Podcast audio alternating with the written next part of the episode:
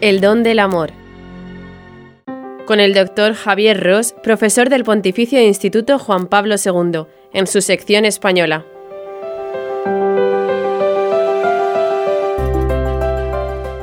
Cooperando con el plan de Dios,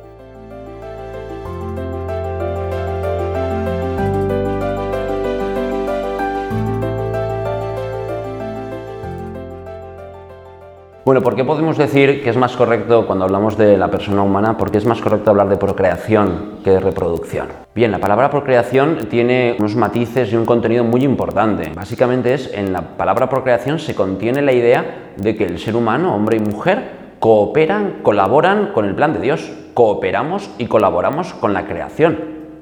Creo yo que no hay, no hay dignidad más alta, o pocas hay dignidades tan altas que pueda tener el ser humano, como esta, o sea, cooperar con Dios en su plan creatural, en participar de esta gran potencia de Dios, que en su infinita misericordia, en su infinito amor, nos anima, nos permite y nos lleva a participar con Él en la creación.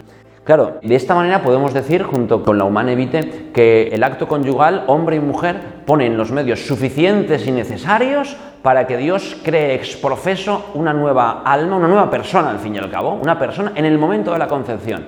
Es importantísimo. Es decir, cómo Dios ha parado si nos permitimos utilizar esta terminología, ¿verdad? Cómo Dios ha parado un segundo en su infinita existencia en su infinita misericordia para pensar en ti en el momento en que tu padre y tu madre te han dicho, ahora, y Dios ha dicho, allá vamos.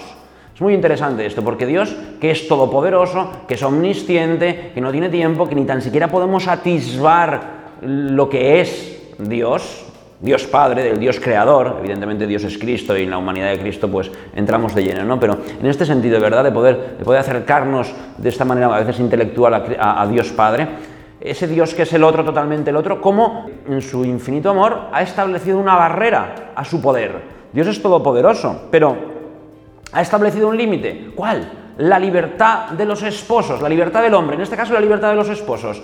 Si los esposos no ponen los medios suficientes y necesarios para que se dé un nuevo ser, una nueva persona, Dios no puede intervenir. Dios no puede crearte sin el concurso de tus padres, sin la libertad de tus padres que han dicho, nos dejamos en manos de Dios, vamos allá, Ven aquí, en Dios la historia humana y el momento de la relación conyugal, ¿verdad? Tiene múltiples formas y maneras, pero Dios se somete en una medida, se somete libre y voluntariamente al concurso de los esposos. Por eso el término procreación es un término estupendo y maravilloso. Fijaos, podríamos decir hasta incluso no es un término muy adecuado y teológicamente puede tener sus pegas, pero yo creo que engancha y que eh, hace perfectamente comprensible esto. Y que además, cuando el joven, por ejemplo, lo escucha, cuando la persona lo escucha, eh, yo creo que llega a conmoverlo, ¿no? Es decir, tú y yo, al final, ¿qué somos? ¿Quiénes somos? Pues mira, tú y yo, al final, además de ser un pensamiento de Dios, que es lo fundamental y lo principal, que es ser un acto de voluntad de Dios, tú y yo somos, tú eres tu padre y tu madre juntos.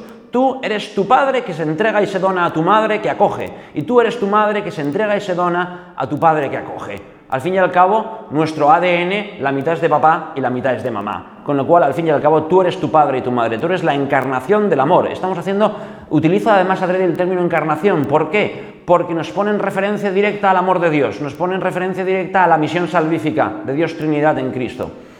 Y esto es muy importante. ¿eh? Fijaos qué, alta dignidad tiene el ser humano, que participa de Dios en la creación y que además eh, le da el paso a Dios para que pueda seguir creando. Alguien, además, creando qué? No cualquier cosa. No, no, no, no, no. Este fruto del amor del esposo y de la esposa es alguien único, irrepetible, que no ha existido jamás, que nunca volverá a existir y que además está llamado a la vida eterna, a una vida que no se acaba nunca, una vida que empieza en un momento dado de entrega, de pasión, de amor, de, desenfreno, de meditación, de tantísimas cosas que, que, se dan en el momento de la entrega humana, ¿verdad? Pero es una vida que una vez arranca por voluntad de Dios, nunca terminará. Está llamada a la vida eterna. ¿Mm? Plantar un árbol, escribir un libro y tener un hijo. Plantar un árbol, escribir un libro, eso lo hace cualquiera. Tener un hijo solo lo hacemos con la entrega total y absoluta en manos de Dios Creador. Y además esto, ¿no? Esta criatura que va a llegar a la vida eterna. Y no solo esto, sino que además esta persona que es nueva, totalmente nueva, Cristo se ha encarnado, Dios, Dios Hijo se ha encarnado, Cristo ha muerto, ha resucitado y le ha abierto las puertas del cielo a Él, a Él.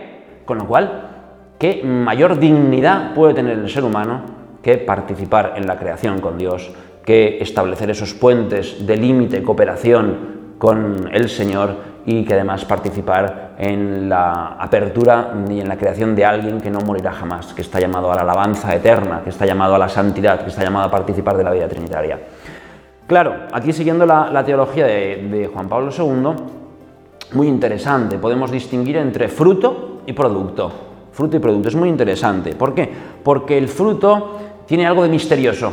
El fruto que está en el árbol, el fruto que está en la planta, tiene algo de misterioso. No es exactamente igual al árbol. Hay, algo ahí que no acaba de casar, hay un misterio, eh, supera a las capacidades de quien lo da. Tantísimas veces, ¿verdad? Esas manzanas tan hermosas, esas naranjas tan hermosas, viendo el, árbol, pues mm, te inquieta, ¿no? ¿Cómo es posible esto, verdad? Yo creo que es la experiencia también que tenemos, yo como padre he tenido esta experiencia, ¿no? Cuando la primera vez que ves a tu hijo, decir, bueno, ¿y tú dónde estabas? Y te respondes, no estabas, no eras, no eras y ahora eres. Ahí hay un misterio. ¿Cómo es posible que yo uniéndome con mi esposa haya surgido eh, este, esta cosita, verdad? ¿Cómo es posible esto?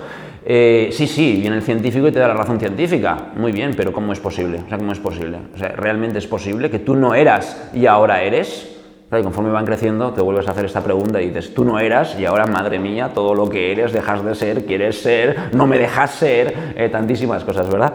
Bien, sin embargo, el producto, bueno, pues eh, frente al fruto está el producto. El producto es fruto de una planificación. Se conoce el inicio, se conocen los medios para generarlo, se conoce el fin, se llega a conocer en una medida su naturaleza intrínseca. En otra medida también el producto es reproducción, es decir, es copia igual de lo ya existente. Al fin y al cabo, el ser humano nunca puede ser reproducido, por todo lo que hemos dicho anteriormente. Entonces, en la reproducción hay una referencia, eh, se cosifica. Al fin y al cabo, el producto es una cosa y un hijo nunca es una cosa. Un hijo nunca es propiedad de sus padres. Por eso, eh, de esta manera, en todos los procesos de fecundación in vitro, etcétera, etcétera, se produce inevitablemente la cosificación del hijo. Ciertamente no vamos a dudar del amor de esos padres, no vamos a dudar de que esa vida humana es única, irrepetible, abierta a la trascendencia por la que Cristo ha muerto. Efectivamente, la vida humana es la vida humana y siempre es un misterio, ¿verdad?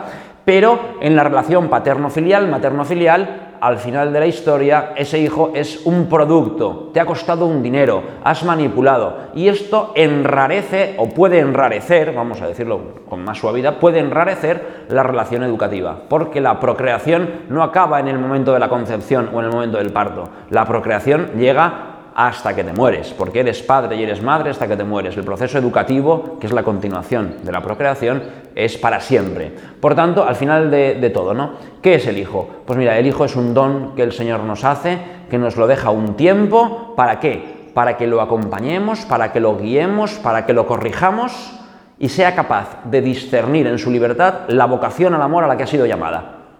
Con eh, este acompañamiento, esta vocación al amor al que ha sido llamado el Hijo, es el camino que debemos recorrer los padres con Él.